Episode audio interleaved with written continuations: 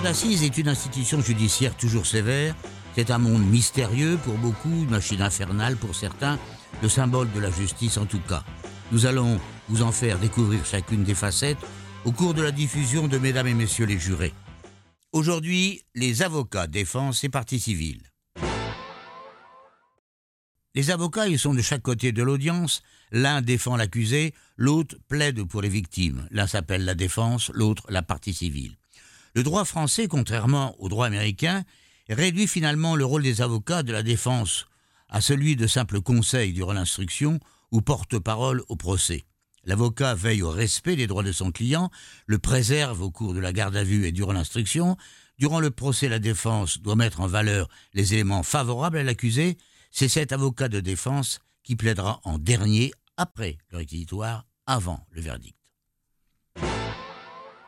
Prochaine session, la partie civile, la famille, les victimes.